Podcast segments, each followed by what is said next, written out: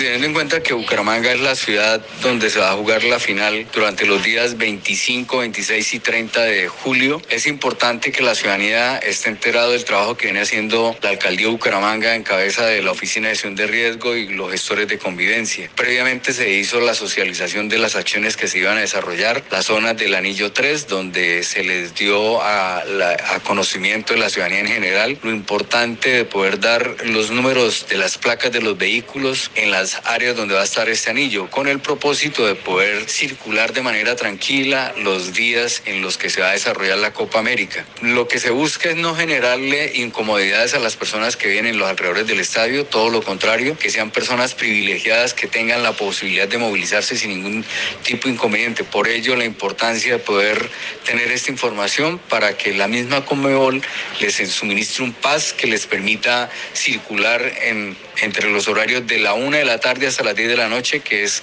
el tiempo en que van a estar los anillos de, de seguridad funcionando.